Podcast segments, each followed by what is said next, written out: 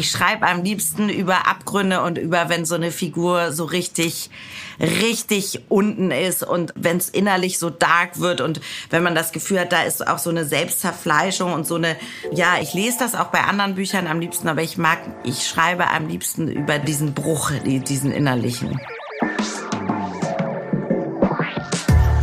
Seite an Seite.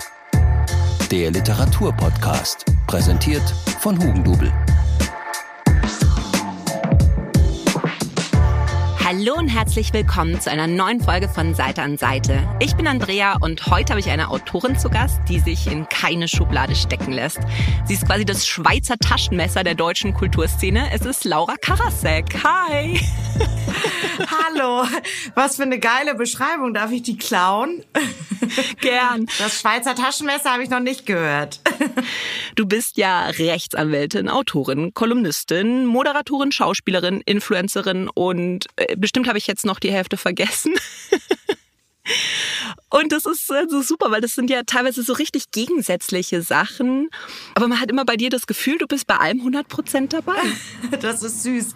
Also ich mag Gegensätze. Ich mag auch Menschen, die widersprüchlich sind. Und ich glaube deswegen, mir macht jeder dieser Berufe unglaublich viel Spaß. Also ich habe auch keinen Liebling, kein Lieblingskind sozusagen. Wenn du dich vorstellst, kommt es dann auf die Gesellschaft an, wenn die fragen, was machst du eigentlich, wenn die dich jetzt nicht kennen? Gute Frage. Weil genau, ehrlich gesagt, du hast mich schon durchschaut. Es kommt total drauf an, ob ich den oder wie ich meine, dem Gegenüber imponieren zu können. Ja, in, in Berlin zum Beispiel sage ich eher, ich bin Rechtsanwältin, weil da sind alle ja Künstler und und machen irgendwie schreiben oder moderieren oder so. Und in Frankfurt sage ich immer, ich bin Autorin und Moderatorin, weil hier sind alle Banker und Anwälte. Ich bin da opportunistisch. Ich nehme immer das, was außergewöhnlicher ist, weißt du? das finde ich super, wenn man da so die Auswahl hat.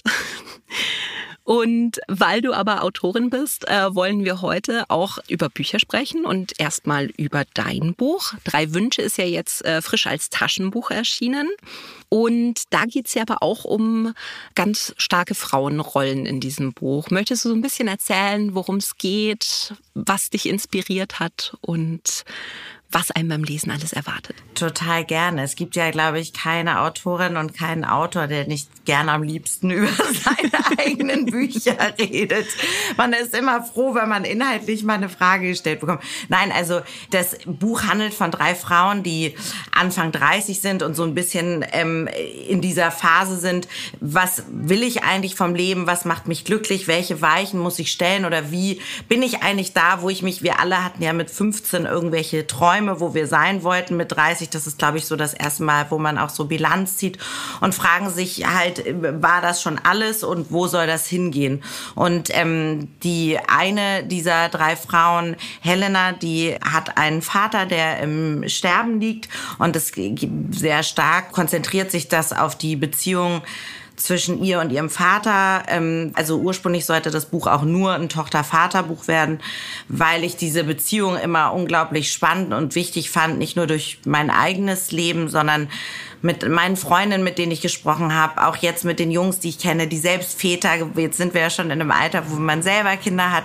Also immer, was macht das? Also der Vater ist immer irgendwie, der prägt dich total und der ist immer irgendwie so ein, so ein Referenzmann. Das ist halt der erste Mann, dem du als Mädchen begegnest und der definiert, glaube ich, sehr stark, wie selbstbewusst du bist, wie du Männern gegenübertrittst. Ähm, mein Papa hat mir immer sehr viel applaudiert und das war gar nicht immer gut, weil ähm, ich dann dachte, das bleibt so und jeder andere Mann wird mir auch so applaudieren. Und ähm, es war dann etwas shocking, als ich ein Teenager war und echte Jungs auf der Straße traf und keiner mir applaudierte. Aber ähm, das ist natürlich die autobiografischste Figur. Also die Figur wird dann auch schwanger und hat eine Frühchengeburt. Also das ganze Thema Krankenhaus, Frühchen und gleichzeitig stirbt ihr Vater an Krebs und das Loslassen und das Erwachsenwerden sozusagen zum ersten Mal Mutter werden und gleichzeitig den Vater gehen zu lassen, äh, zu dem man eine große Liebe und Zuneigung empfindet findet. Und äh, dann gibt es noch zwei andere Frauen, ähm, Rebecca, die in so einer Männerdomäne arbeitet und sehr viel mit Sexismus zu kämpfen hat, mit Mobbing im Büro. Sie hat auch einen Kinderwunsch mit ihrem Mann und ich finde, es ist immer noch sehr tabuisiert. Es bricht langsam so ein bisschen auf, dass Menschen darüber sprechen, auch durch Social Media, dass sie ähm, keine Kinder kriegen können oder dass es ihnen schwer fiel oder dass sie Hormone nehmen mussten oder in vitro und das ist ein Riesenthema. Mein ganzer Freundeskreis, äh, also ich sehe, beobachte, dass das einfach wirklich ein großes Leid auch ist. Und ich, mich hat das immer erstaunt, dass man da so, so, so, so peinlich berührt drüber spricht. Und ich wollte das unbedingt in einem Roman auch äh, unterbringen. Aber auch eben das Thema, wie man wahrgenommen wird als junge Frau in, in so einer Männerwelt, wenn man da arbeitet und eigentlich Karriere machen will und aber gleichzeitig versucht, ein Kind zu kriegen und wie schwer das ist. Und die dritte Figur heißt Maxi und Maxi ähm, ist eine sehr exzentrische, exzessive Frau, die sich, glaube ich, sehr danach sehnt, zu leben und zu fühlen und ist verheiratet und geht eine sehr leidenschaftliche und am Ende, glaube ich, auch sehr toxische Affäre mit einem sehr viel älteren, ähm, mächtigen Mann ein. Ähm, und die beiden sind einander sehr verfallen und sehr besessen voneinander, tun sich aber nicht gut. Was ich an Drei Wünsche so toll fand, ist, dass es sich auf der einen Seite so liest, als wäre das wirklich ein sehr, sehr persönliches Buch für dich, aber dass man sich auch als Leserin, auch wenn man das jetzt nicht eins zu eins so erlebt hat, aber trotzdem sehr wiedererkennt in verschiedenen Situationen. Also gerade zum Beispiel äh, eine Stelle, die mich auch so eine richtige Gänsehaut hatte, war, als Rebecca auf einer Firmenfeier ist, ganz am Anfang vom Buch, also keine Spoiler, aber als sie eben auf dieser Firmenfeier ist und der Chef plötzlich so auf die Idee kommt, ach, ähm, mit der gehe ich jetzt nach Hause und sie wirklich äh, ständig überlegt, wie weit muss ich jetzt nett sein, dass ich mir mein, weiß ich nicht, meine Karriere nicht ruiniere? Und ab wo muss ich jetzt sagen, nee, stopp, stopp, stopp, das ist jetzt richtig falsch. Und ich glaube, das sind Erfahrungen, die viele Frauen machen und mit denen sie sich auch sehr identifizieren können. Das freut mich sehr, dass du das sagst, weil ähm, diese Szene mir auch total wichtig war und ich auch sehr viel Resonanz, also auf Social Media und so, also von sehr vielen Frauen darauf angesprochen wurde und die gesagt haben, genau so geht's einem. Ich habe auch diskutiert, ich habe auch Freundinnen, die gesagt haben, warum sagt die nicht früher Stopp? Und ich finde das total komisch, weil diese Figur ist eben genau wie du beschrieben hast, so zerrissen zwischen diesem, ja, das ist mein Chef und irgendwie es schmeichelt mir auch und alle gucken und der Chef interessiert sich für mich und äh, wie toll, der bringt mir dauernd Drinks und so. Und irgendwann ist es aber so, shit, habe ich jetzt schon, bin ich jetzt schon wie eine Art Vertrag eingegangen, habe ich jetzt schon was versprochen, kann ich jetzt überhaupt noch zurück? Alle haben es gesehen, der Chef, dem habe ich auch Hoffnung gemacht oder schöne Augen gemacht. Ähm, ich will ihn jetzt auch nicht verärgern, ich will ihn auch nicht beschämen, weil wenn ich ihn zurückweise, dann ist das ja auch irgendwie peinlich. Für, also sie ist so sehr auch in in seiner Position und da, da haben mir viele Freundinnen auch gesagt, die ist viel zu sehr bei ihm, wieso will sie ihn nicht beschämen? Also es ist ja so ein ich kenne das total, dass man so zerrissen ist zwischen diesem Mist, ich wollte auch freundlich sein, ich will auch mir nicht schaden, ich will ihn auch nicht beschädigen. Er, der, der meint es ja nicht böse oder so, sondern der denkt sich vielleicht auch, ach, die flirtet ja auch zurück, why not? Und das ist so eine Grauzone und deswegen ist dieses ganze Thema so wichtig und so schwierig, weil wir da über so viele Nuancen sprechen, auch bei MeToo und so. Und das so, ähm, ja, das so individuell schwierig ist, als Frau sich da rauszuwinden, ohne in der einen oder in der anderen Richtung Schaden zu nehmen. Das ist wirklich krass. Ja, absolut. Also das sind, wie gesagt, diese Szenen, die, denke ich, in der einen oder anderen Form wirklich bei jeder Leserin irgendwo was auslösen, man sagt, ich kann mich da total damit identifizieren. Und was ich auch so spannend fand, war, dass ich eigentlich alle drei Frauen, um die es da geht, als quasi starke Frauen wahrnehme, also nach außen hin. Dieses klassische, das sind so starke Frauen, die sind, stehen gut im Beruf da, die wissen eigentlich, was sie wollen. Sie denken auch immer, also gerade bei Maxi, wo man immer das Gefühl hat, ähm, sie hat irgendwie die Zügel in der Hand bis zu dem Zeitpunkt, wo sie sich in so eine Abhängigkeit auch zum Teil irgendwie begeben, dass sie komplett die Kontrolle verlieren und äh, dann sich gar nicht mehr weiterhelfen können. Ja, also ich glaube, das Spannende ist immer an, an Menschen und an, an Figuren, dass natürlich dieses Starke, was man einerseits hat, die haben ja alle auch einen ganz zerbrechlichen Kern und sind trotzdem auch alle, gerade Maxi, die eben auch sexy ist und sinnig und lasziv und provokativ und sich auch Sachen rausnimmt und sagt, ich gehe jetzt fremd, ich fahre mit meinem Liebhaber weg, ich darf das, ich lebe nur einmal, ich darf mir dieses Glück nehmen und ich bin auch diese Angst vom Älterwerden, also dieses, irgendwann bin ich vielleicht nicht mehr attraktiv, irgendwann kommt das vielleicht nicht mehr, ich muss das jetzt nutzen, ich muss jetzt leben, auch den, durch den Verlust ihrer Mutter und so, also die, die ganz stark auch davon geprägt ist, Männern gefallen zu wollen, die sich sehr eigentlich übers Außen definiert was ich auch von mir kenne und auch von anderen Menschen, dass man eben doch eigentlich denkt, ich bin emanzipiert, ich leiste was und dennoch ist es einem leider wichtig, wie das Außen einem wahrnimmt. Dennoch braucht man diese Zuneigung, dennoch sehnt man sich nach Zustimmung und ähm, gerade in der Berufswelt, ich komme ja aus einer Kanzlei, wo eben sehr viele Männer auch Chefs waren, sehnst du dich dann nach diesem, nach dieser Bestätigung eines Mannes und das ist bei Maxi, glaube ich, einfach ganz stark ausgeprägt und daran zerbricht sie. Also sie, sie hält hält das so lange aufrecht, bis wirklich ihr Leben ja an dieser Affäre kollidiert, weil sie so, wie du sagst, so abhängig ist von diesem Mann aus ihrer Ehe, auch irgendwie dann raus muss, weil sie wegen eines anderen Typen erwischt, also weil sie so sehr versucht, sich über Männer zu definieren und sie denkt, sie kann dieses Konstrukt irgendwie aufrechterhalten mit der Affäre und der Ehe und sie will alles haben und sie denkt, ich habe das doch alles verdient, warum muss ich mich denn für eins entscheiden?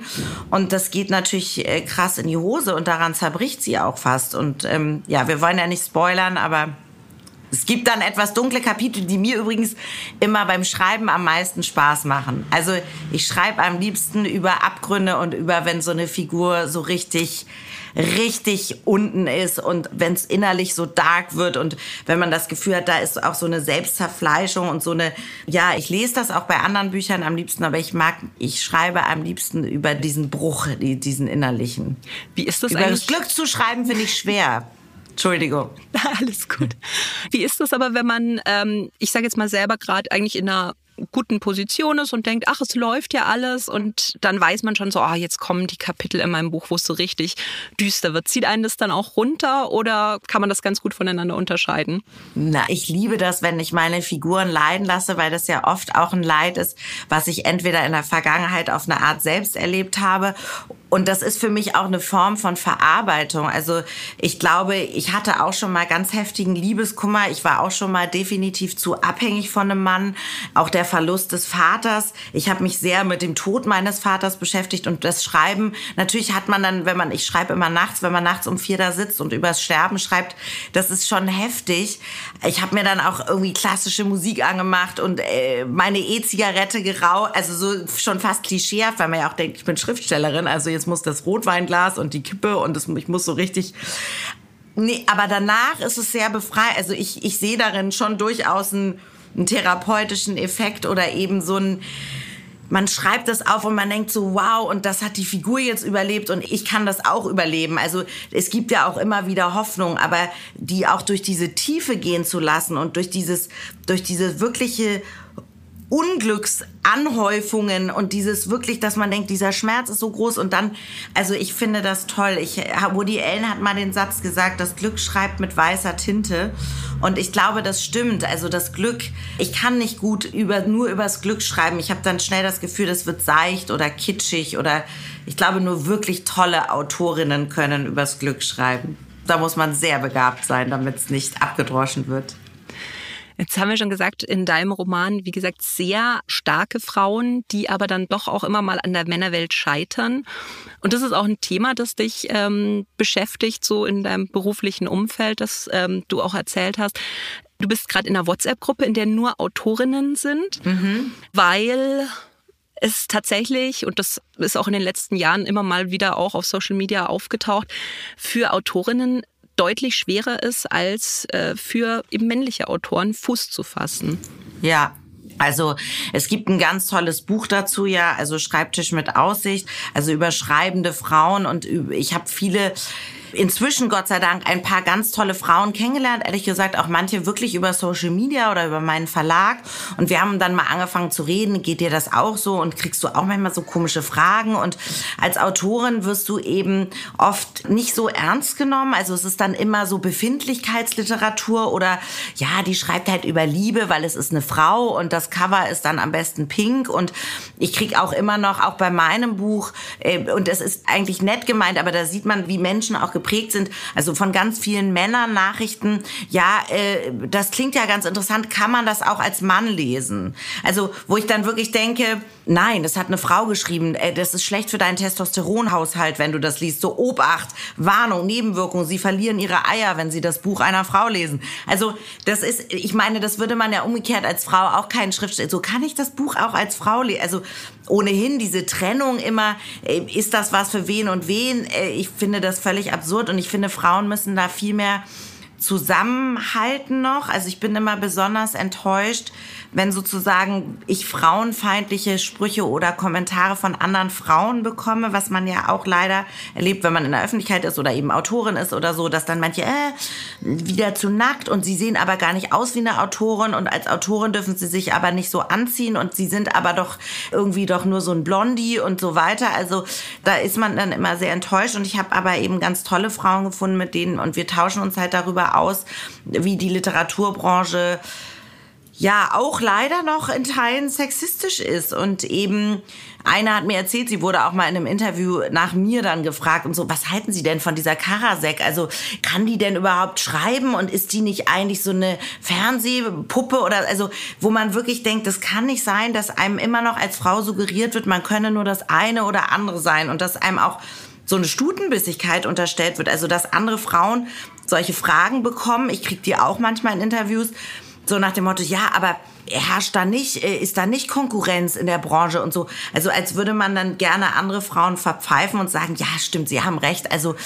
und ich glaube, für, bei Männern ist das überhaupt kein Problem. Da kann es irgendwie 20 Mal denselben Typ Mann geben und die können alle nebeneinander äh, existieren. Und bei uns heißt es dann immer, ja, auf dem Panel haben wir leider schon eine Frau, sorry. Und das finde ich scheiße.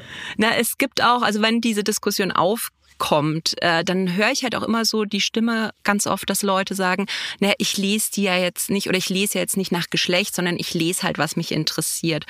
Und das finde ich ein bisschen gefährlich, weil, und jetzt kommen mal ein paar Zahlen, es ist tatsächlich so, dass Bücher, die besprochen werden, nur ein Drittel sind Autorinnen, die in Feuilleton oder online oder so besprochen werden. Auch ähm, in den letzten Jahren bei der deutschen, beim Deutschen Buchpreis auf der Longlist nur 31 Prozent Autorinnen. Und wenn man jetzt sagt, und das ist dann immer so das Totschlagargument, na ja, dann schreiben halt die Männer vielleicht besser oder das kommt ja auf die Qualität an. Und da gab es einen Selbstversuch von einer Autorin namens Catherine Nichols. Und den habe ich gelesen und glaube mir ist wirklich die Kinnlade runtergefallen, weil pass auf. Ähm, sie hat 50 Exposés an Verlage und Agenturen geschickt. Mhm. Und sie hat das Muss. Ich mal direkt aufschreiben pass auf, sie hat das gemacht mit ihrem richtigen Namen, Catherine. Und sie hat das Gleiche nochmal gemacht unter dem Namen George. Also gleiches Exposé, gleiche Leseprobe. Und dann hat sie die Manuskriptanfragen gezählt. Was meinst du, wie oft wurde ihr Manuskript angefragt als Catherine und wie oft als George? Also ich würde mal schätzen, als George äh, wahrscheinlich mehr als doppelt so viel. Also sie wurde zweimal als Catherine angefragt und 17 Mal als George. Was? Ernsthaft. Und es war der gleiche Inhalt. Und da ist halt natürlich die Frage, woher kommt das? Also da kann man mir nicht erzählen, das hatte nichts mit, das hätte nur was mit der Qualität zu tun, weil das war ja definitiv der gleiche Inhalt. Und das ist wirklich eigentlich eine interessante Frage, weil ich finde eigentlich, ist die Buchbranche ja eine relativ, ein relativ bunter Topf. Und trotzdem werden Frauen, wie du auch schon gesagt hast, eher so ein bisschen als, naja, das ist halt dann was Betuliches und so ein Unterhaltungsroman. Befindlichkeiten. Komm, ja. Du kommst ja aus einem Haushalt, also ich meine, dein Vater Helmut Karasek, der berühmte Literaturkritiker, aber deine Mutter ja auch, ja. Ähm, Kulturredakteurin und so. War das bei euch zu Hause eigentlich auch hin und wieder mal Thema, dass man gesagt hat, dass man mal durchgezählt hat und gesagt hat, wie viele Frauen werden eigentlich besprochen, wie viele Männer?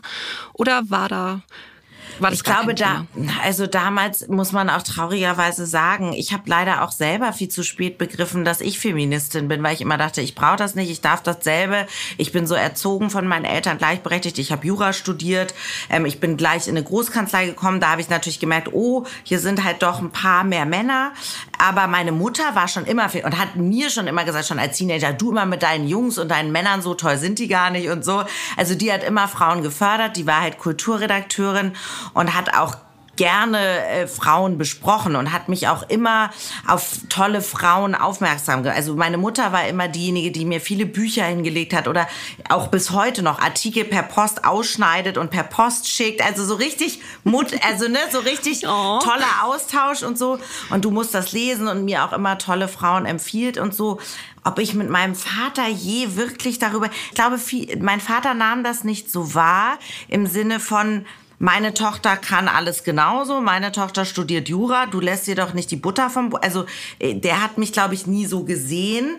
Äh, ich bin mir aber sicher, wenn wir mal das literarische Quartett auswerten, auch dann kommen wir wahrscheinlich leider auf mehr, sage ich mal, ähm, äh, Bodo Kirchhoffs und Haruki Murakamis als, also es ist so, dass ähm, das, wie du sagst, in Feuilletons, ich habe mal eine Sendung für ZDF Neo zum Thema Sexismus gemacht und habe dafür auch ähm, Menschen interviewt und ich habe eine Transfrau interviewt, die eben auch dasselbe Experiment gemacht hat, nur in einem Bewerbungsgespräch, also zusammen mit Terre de Femme. Sie hat gesagt, ich bewerbe mich einmal als Mann und einmal als Frau und es war tatsächlich so, dass man ihr als Mann ein deutlich höheres Gehalt angeboten hat, obwohl selber Lebenslauf, also selbe Persönlichkeit und aber das mit 17 zu 2 finde ich jetzt doch ich habe neulich, war auch in der Süddeutschen irgendwie, dass man bis zum Abitur ähm, in Deutschland, also auf diesem Bildungs-, also was junge Menschen lesen, wird bis zum Abitur zum Teil keine einzige Autorin gelesen. Also es gibt einfach,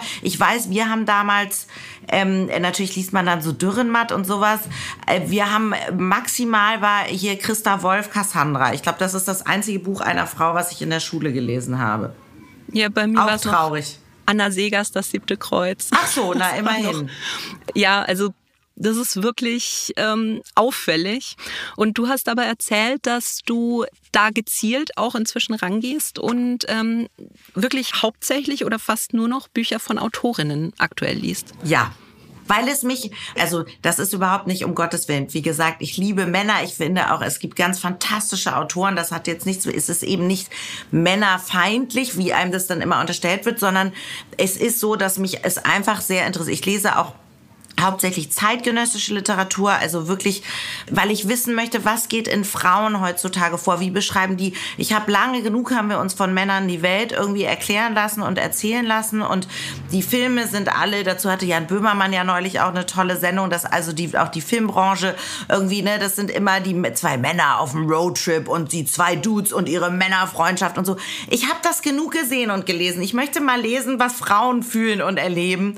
Nicht, weil das besser oder schlechter schlechter ist, sondern einfach, weil es mich interessiert. Und ich habe, glaube ich, im letzten Jahr würde ich sagen, vielleicht zwei Bücher von einem Mann gelesen und alles andere waren Frauen. Also auch deutschsprachige, weil ich einfach gesagt habe, ich möchte wissen, wen finde ich spannend, wen könnte ich auch treffen, wen bewundere ich. Man hat ja dann auch so einen Idolcharakter, wen möchte man mal kennenlernen, was findet man für einen Stil, was setzen die für Themen. Ich finde das irgendwie, ich habe mir das, was heißt, ich musste mich dazu auch nicht zwingen. Ich habe einfach gesehen, das interessiert mich mehr und die Bücher haben mir auch fast alle wahnsinnig gut gefallen. Also habe ich auch richtig gelegen. Du hast ja heute auch drei Bücher von Autorinnen deshalb mitgebracht zum Vorstellen. Eins hast du vorher schon kurz erwähnt, nämlich Schreibtisch mit Aussicht. Schriftstellerinnen über ihr Schreiben. Das ist eine Sammlung mit ganz verschiedenen Autorinnen. Also da ist zum Beispiel äh, Siri Hustvedt oder Sibylle Berg oder Elif Shafak mit dabei. Und alle schreiben immer so auf ein paar kurzen Seiten, wie sie das Schreiben erleben oder irgendwelche Anekdoten dazu. Gab es da besondere Geschichten, mit die dich überrascht haben oder wo du gesagt hast, ach Mensch, das kenne ich? Ich habe mich da in jeder Geschichte wiedererkannt. Ich habe Sachen abfotografiert. Also Sadie Smith hat auch ganz toll geschrieben, äh, dass ich, dass ich nicht bin. Also weil man auch immer gefragt wird, ja, wie autobiografisch ist es denn? Und dass sie, die hat irgendwie so sehr gut beschrieben, dass man eben durch seine Texte auch vielleicht genau das ausprobiert und auslebt, was man nicht selbst gelebt hat. Dass man als Schriftstellerin die Möglichkeit hat, ein zweites Leben zu führen in seinen Texten. Und ähm, ich, ich liebe Antonia Baum. Ich mag ihren Stil total. Also auch das Thema als schreibende Mutter. Also wie gut kommst du noch zum Schreiben, wenn du eben dauernd das Kind hast und das Kind will was und es steht. Und das ist nochmal, das hat jetzt nichts mit arbeitender Mutter oder Working Mom, das ist ja auch ein Problem, sondern ich glaube, wirklich dieser Kreativprozess, deswegen schreibe ich immer nachts, ist mit Kindern tagsüber fast unmöglich. Zumindest wenn man über bestimmte, nicht weil man so abge, aber man kann, kommt gar nicht in diese Zustände, in diese, in diese seelische Verfassung über gewisse Themen so zu schreiben, dass man zwischendrin irgendwie noch einen Brei kocht und ähm, dann noch mal ins Planschbecken geht, sondern dann brauchst du wirklich diese Ruhe für und diese Zeit. Und Antonia Baum beschreibt eben, wie du auch als Mutter eigentlich gar keine Möglichkeit mehr hast, bestimmte Texte zu schreiben und wie Menschen das aber auch dann nicht ernst nehmen, dass man das vielleicht so nicht, nicht abgeben kann und insgesamt, was dieser Schreibprozess für ein Kampf ist. Und ich, eine Autorin, ich weiß, ich glaube, es ist die erste oder der erste oder zweite Text, die auch so einen Spruch kriegt von irgendeinem ähm, Menschen, der dann sagt, ach so, Sie sind Mutter, sind Sie denn berufstätig? Und sie sagt, ich schreibe Romane. Ach so, Sie sind nicht berufstätig, Sie schreiben nur. Nur, sie schreiben nur. Und so und diese, also ich fand das Buch äh, und es ist nicht nur für schreibende Frauen interessant, es ist interessant, weil es gesellschaftlich sehr gut finde ich ähm, so den Kampf darstellt, den wir Frauen so führen innerlich äh, zwischen ich will noch gefallen, ich möchte, ich habe bestimmte Themen, über die Frauen, über die wir nicht so sprechen dürfen.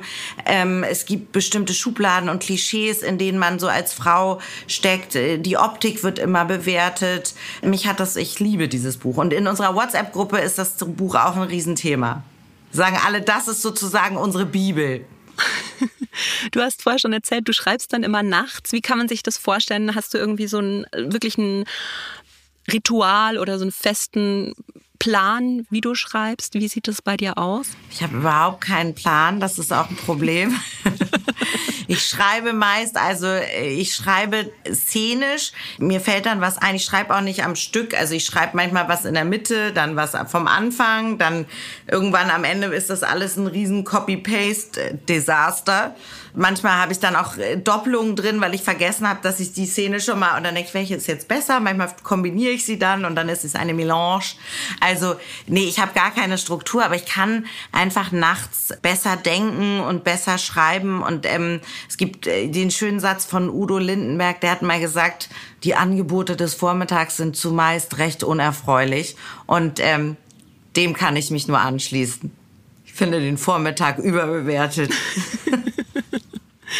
Du hast ja noch zwei Bücher mitgebracht, in denen es beiden um Trennungen geht, aber eigentlich auf ganz unterschiedliche Art und Weise. Nämlich von Ruth Herzberg, äh, wie man mit einem Mann unglücklich wird und Trennungsroman von Anna Brüggemann. Gefielen sie dir? Die haben mir richtig gut gefallen und ich fand es auch toll, weil es geht ja eigentlich in beiden wirklich so um das Scheitern einer Beziehung, aber sie sind so unterschiedlich. Ja. Also ich habe zuerst, äh, wie man mit einem Mann unglücklich wird, gelesen. Mhm. Und das ist ja wirklich ähm, im Englischen würde man sagen, a slow descent into madness. Ja.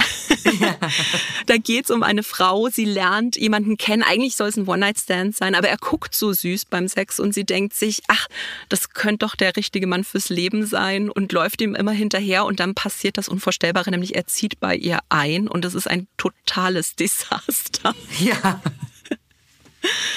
Also und ich habe mich so amüsiert. Ja, es ist in seiner Tragik so komisch und ich glaube, jeder Mensch, ich will jetzt gar nicht sagen jede Frau, also dieses sich in so jemanden auch einzusteigern, der dich am Anfang eben auch so zurückweist und sie auch ja immer beschreibt, ich schreibe ihm und er antwortet, also das hatte für mich sowas eben nicht nur Teenagerhaftes, sondern dieses, dieses männliche, auch in der heutigen Zeit, dieser Umgang, den wir alle so ein bisschen verloren haben mit, man reagiert, man bleibt höflich, also es wird geantwortet, es werden nicht Dinge immer so in der Luft hängen gelassen und so. Und irgendwann genau committet er sich und dann wird es irgendwie total also auch dieses jemand haben zu wollen und wenn man ihn dann hat, ist es halt doch nicht so schön, wie man geglaubt hat. Und ich mag ihren Stil wahnsinnig, weil der ist so ich kann das gar nicht beschreiben, der ist so schnell und so unschnörkelig und aber trotzdem, sie trifft immer genau den richtigen Vergleich und die richtige Pointe. Also es hat eben wirklich auch was Komisches. Ich habe mir wirklich wahnsinnig viel abfotografiert, weil ich immer dachte, so eine ganz kleine Beobachtung und du denkst ja, genau so was macht der Typ oder genau so schreibt er jetzt oder genau so guckt er sie jetzt an. Also mich hat das, ich habe mich da wahnsinnig wiedergefunden. Ja, ich fand's so witzig, einfach weil äh, vom Stil her ist es ja wirklich fast wie so ein Stream of Consciousness, könnte man genau. sagen. Es sind immer so ein paar kurze Sätze, die eigentlich auch für sich funktionieren, immer ein Absatz. Und man rast eigentlich durch dieses Buch und verfolgt diese Beziehung vom Anfang bis zum Ende und denkt sich nur um Gottes Willen, Mädchen.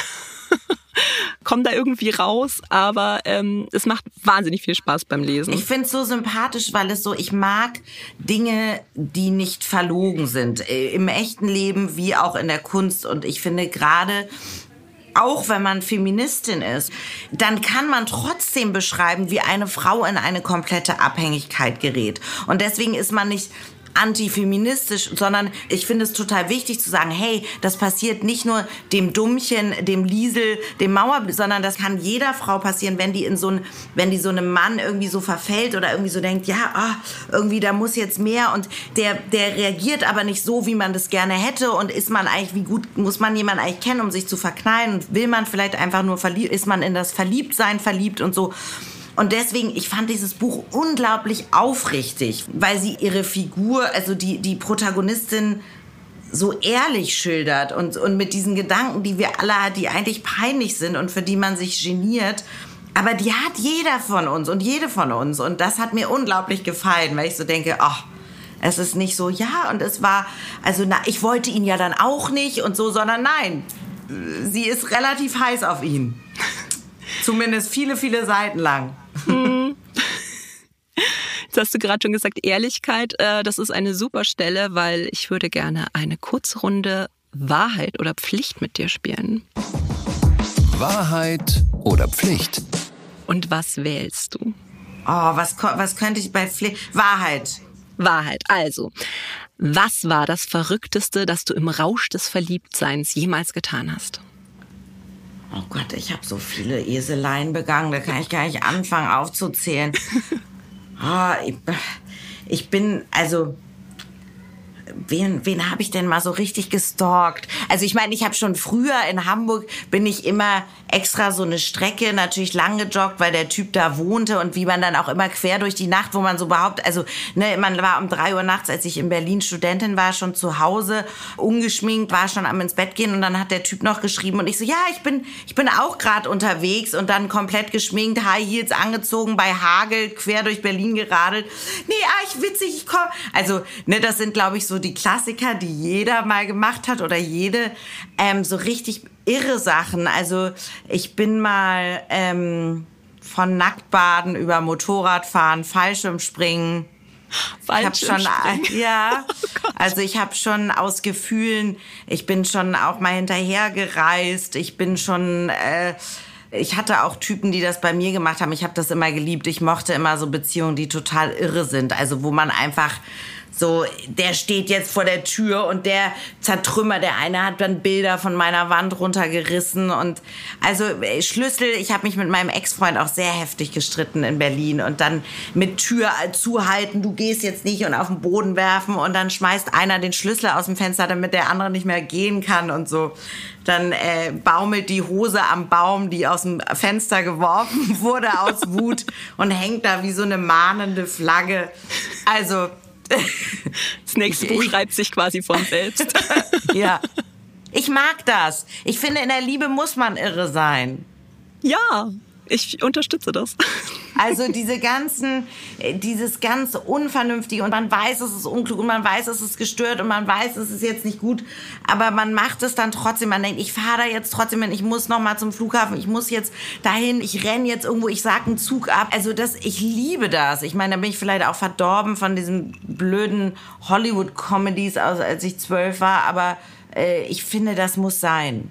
Absolut. Ein bisschen verrückt sein im Leben muss sein. Ganz anders ist es ja in dem letzten Buch, das du mitgebracht hast, nämlich Trennungsroman von Anne Brüggemann. es geht ja um eine Beziehung, Anna und Thomas, die waren jetzt lange zusammen, waren zwei Jahre getrennt, weil Anna in Paris gearbeitet hat. Jetzt kommt sie zurück und eigentlich will man die Beziehung wieder aufleben lassen. Kinderwunsch steht im Raum. Und dann passiert was, womit die beiden eigentlich gar nicht so richtig gerechnet haben. Mir gefiel das Buch so gut, weil es wirklich so eine Trennung, die Beziehung ist gar nicht schlecht, aber sie ist eben auch nicht richtig gut. Es ist natürlich auch da wieder eigentlich würde man sagen, Klischee oder unfeminist, weil die Frau auch in diesem Roman diejenige ist, die eigentlich mehr oder lieber mit Thomas zusammen sein will. Und Thomas ist so ein bisschen stoffelig. Ich habe mir den auch nicht sehr attraktiv vorgestellt. Also das ist jetzt überhaupt kein Mann, dem ich verfallen würde. Also wie gesagt, er ist das Gegenteil von dem, was ich gerade beschrieben habe, nämlich nachts vor der Tür stehen und Lieder schreiben und durchdrehen und irgendwie, sondern der ist so ein, ja, so, so ein Mann, der irgendwie so relativ wie soll man sagen, jetzt nicht besonders leidenschaftlich ist, nicht besonders emotional, der aber alles so hinnimmt und ist so, und dann gehen sie auf den Flohmarkt gemütlich und die plätschert halt so vor sich hin, diese Beziehung. Und das ist, habe ich selten so gut und präzise beschrieben gelesen, wie eine Beziehung ist, die eben nicht, da ist nicht der große Knall, da ist nicht, aber er ist fremdgegangen und sie hat seinen besten Freund umgebracht, sondern da sind gar keine Vergehen. Also er fängt dann ja was mit seiner Kollegin irgendwann an, was sie auch immer ja schon ahnt und kommt dann auch mit der zusammen. Aber das ist gar nicht so sehr der Auslöser, sondern diese Beziehung ist einfach das ist eben das, was ich auch vorhin meinte über meine Figur, so dieses, wobei mein Buch ganz anders ist, aber dieses, kann es das schon gewesen sein? Ist das jetzt alles vom Leben? So, wir sind halt zusammen, ich war in Paris, ja, jetzt bleiben wir halt zusammen und wollen wir nicht mal ein Kind und ja, die Wohnung, es ist alles irgendwie auch bequem, der Sex ist auch nicht mehr richtig heiß, aber es ist so ein Achselzucken, oder? Wie hast du es empfunden? Ja, es war halt auch, weil ich es dann direkt nach ähm, Rute Herzberg gelesen habe. Es war wirklich komplett unterschiedlich, obwohl es ja eigentlich dasselbe Thema behandelt. Das eine ist so leidenschaftlich und so ein bisschen irre. Und das ist wirklich einfach so ein ganz, ja, eigentlich so traurig fast. Also man weint jetzt nicht äh, 300 Seiten lang, aber es ist halt einfach so, dieses, die Liebe ist weg, naja, und, und was machen wir jetzt? Und ich glaube, das ist was, womit sich auch viele irgendwie identifizieren können die halt auch so ein bisschen diesen Schmerz nachvollziehen können. Und klar, man kann jetzt auch nicht, weiß ich nicht, die sind, glaube ich, acht Jahre oder so zusammen. Man kann jetzt nicht acht Jahre lang jede Nacht irgendwie sich an die Tür werfen und den Was? Fenster aus dem Schlüssel. Sagt wer? Nein, aber ähm, wenn man also das Gefühl hat, es kommt gar nichts mehr. Das konnte ich auch äh, sehr gut nachvollziehen. Es hat mich auch wahnsinnig traurig irgendwo gemacht zu sehen, weil man wünscht sich halt doch immer, dass weil sie passen ja eigentlich gut zusammen. Sie haben so eine schöne Dynamik und aber es, es kommt einfach nicht mehr zusammen. Und das, ja, das fand ich so ganz sanften, ruhigen, traurigen, aber auch sehr ehrlichen Roman. Sehr ehrlich und auch sehr, auch da wieder waren so Kleinigkeiten, bei denen ich so dachte, das ist auch so gut, also schon wie das losgeht. Also er will sie eigentlich nicht vom Flughafen abholen und sie erwartet das aber. Und man würde jetzt auch sagen, das ist so ein Klischee, die Frau, also ich zum Beispiel, ich habe andere Sachen, die ich gerne habe von einem Mann, aber es gibt immer diese Mini-Enttäuschung. Es ist eben nicht nicht, oh, er hat dann, so wie es oft im Fernsehen, in schlechten Filmen und so, ist dann immer, jetzt muss was Dramatisches passieren und ja, jetzt, jetzt ist irgendwie der, er macht er das Riesenvergehen oder irgendwie er macht einen Riesenfehltritt. So sind ja oft Beziehungen nicht, sondern es sind so die kleinen Unaufmerksamkeiten, die kleinen Fehltritte, das kleine, ja, da ist sie dann ein bisschen enttäuscht, das findet er wieder nicht so gut. Das ist eben so traurig und ruhig. Ich glaube, ich habe da am Ende schon geweint. Von der Beziehung Beziehung und von dem, welches Buch mich noch mehr bewegt hat, obwohl ich beide ganz toll finde, war natürlich Ruth Herzberg eben so dieses Bam, also so diese das, was ich auch schon mal erlebt habe und mich wahnsinnig gut daran erinnern konnte. Also einfach diese Mischung aus, es ist total giftig und es ist total ungesund, so wie Rauchen und Saufen auch, aber ich will jetzt ungesund sein. Ich will jetzt. Ich weiß, dass ich, ich soll den nicht haben, ich soll den nicht wollen, aber ich will das jetzt. Und das, ähm, das fand ich unglaublich toll an dem Buch. Laura Karasek für mehr Leidenschaft. für mehr toxische Be Nein, aber so, es, es gibt den schönen Satz, nichts ist toter als ein erfüllter Wunsch. Und ich glaube, das stimmt. Ich glaube, dass wir viele Dinge ähm, auch eben so lange wollen, wie wir sie dann leben und dieses diese Vorstellung, die diese Figur auch hat von dem, wie der ist und wie toll sie den findet und wie toll das alles wird und so. Das kennt man ja auch, dass man und dann diese Art von Desillusionierung oder eben das ist ja oft so, dass man irgendetwas unbedingt will und dann wenn man es hat, merkt, ja, es müssen ja auch Wünsche nachkommen und so. Und ähm, für mich war das das perfekte Buch äh, zur perfekten Zeit irgendwie. Ah, das ist dann immer, dann passt ja. manchmal alles. Drei sehr schöne Buchtipps und natürlich äh, großer Tipp auch für dein Buch. Natürlich, Wünsche. das ja mal zu aller, also ja, auf jeden Fall. Das zu Also das äh, ist von ähm, mir empfohlen und ich bin die Autorin. Ich bin da ganz äh, objektiv. ich bin Buchhändlerin und ich stimme zu. Wenn du jetzt sagst, es gibt da draußen angehende Nachwuchsautorinnen, die aber das Gefühl haben, irgendwie, ich schicke 50 Exposés ab und ich kriege nur zwei Anfragen. Hast du irgendwelche Tipps für angehende Autorinnen noch zum ja. Schluss? Was sollte man beachten? Einen Männernamen benutzen. Das habe ich ja jetzt gelernt. Liebe Autorinnen, tretet da bitte irgendwie als Holger oder sowas auf, dann wird offensichtlich euer Manuskript auch gekauft. Ähm, naja, also was heißt Tipps? Ich bin ja selber da auch so wie die Jungfrau zum Kinder. Also ne, ich war Anwältin, habe parallel irgendwie zur Kanzlei da ein Buch geschrieben. Das erste Buch hat sich dann gut verkauft. Ich hatte auch Glück, da war auch der Markt noch ein bisschen anders. Und ich glaube, es ist was wirklich wichtig ist, ist eben, sich diese Aufrichtigkeit vorzunehmen. Nicht so zu schreiben und dabei irgendwie eine Leserin oder irgendeinen Menschen, den man kennt, im Kopf zu haben. Ich weiß, dass das sehr hemmend ist. Ich habe zum Beispiel vor jeder Veröffentlichung meiner Romane, jetzt auch bei dem aktuellen, habe ich meinem Verleger ein, um vier Uhr nachts eine WhatsApp geschickt und habe geschrieben, Dominique, bitte alle Bücher zurückpfeifen. Das darf nicht erscheinen. Ähm, ich kaufe sie alle auf, koste es, was es wolle, weil dann so eine Scham und so ein Selbstzweifel und ich dachte, alle werden schlecht über mich reden, alle werden lästern, mein Freundeskreis wird mich verachten und so. Also man nimmt sich da auch im Negativen viel zu wichtig. Aber der Tipp daran ist, diese Selbstzweifel sind vollkommen normal. Das ist immer eine Mischung aus totaler Hybris und totalem sage ich mal, Selbstverachtung und Hass, dass man denkt, das ist der beste Text, der je geschrieben wurde, also mein Text muss man doch lesen. Und zwischen, wer will den Scheiß lesen, was bilde ich mir eigentlich ein überhaupt je, äh, der Computer müsste mich eigentlich äh, auslachen. Also es ist zwischen diesen beiden Welten, das ist komplett normal und ich kenne fast keine Schriftstellerin. Bei Männern mag das anders sein, nehme ich jetzt mal an. Aber keine Schriftstellerin, die dieses Gefühl nicht hat, die nicht das Gefühl hat, ich bin eine Mogelpackung, ich kann gar nichts, ich habe das vielleicht auch nicht gelernt. Also einfach machen, schreiben, Exposé schreiben, losschicken, eine tolle Idee haben und aufrichtig sein. Sich nicht anlügen und nicht, ähm, sage ich mal, selber schon im Kopf irgendwie eine Schere oder eine, also sich nicht, keine Zensur, sondern wirklich, ich liebe Bücher, die, die keine Zensur haben. Weder was die Abgründe betrifft, noch den, das können auch Monsterfiguren, also im Sinne von, wir alle haben auch krass schlechte, negative, beschissene Seiten. Dafür musst du nicht immer einen Mörder beschreiben, sondern im Sinne von, und das aufrichtig zu erzählen, die menschliche Psyche, das finde ich total spannend. Und wenn man das kann und mit dieser Hybris umgehen kann und mit diesen ich kann gar nichts.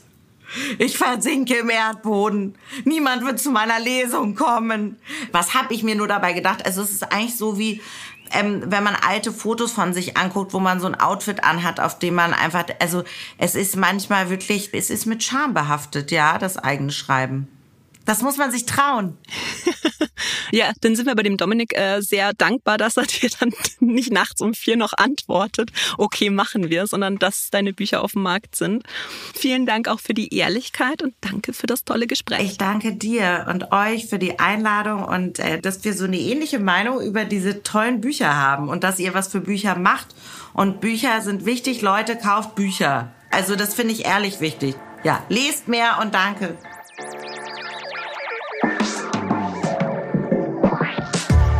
Alle Bücher, über die wir heute geredet haben, findet ihr nochmal in den Show Notes und in der Hugendubel-App. Dort gibt's auch eine Liste mit den Lieblingsbüchern von Laura Karasek und allen anderen Gästen des Podcasts. Seite an Seite könnt ihr abonnieren auf Apple Podcasts, Spotify und überall da, wo es Podcasts gibt. Bis zum nächsten Mal. Ich freue mich schon drauf. Ciao.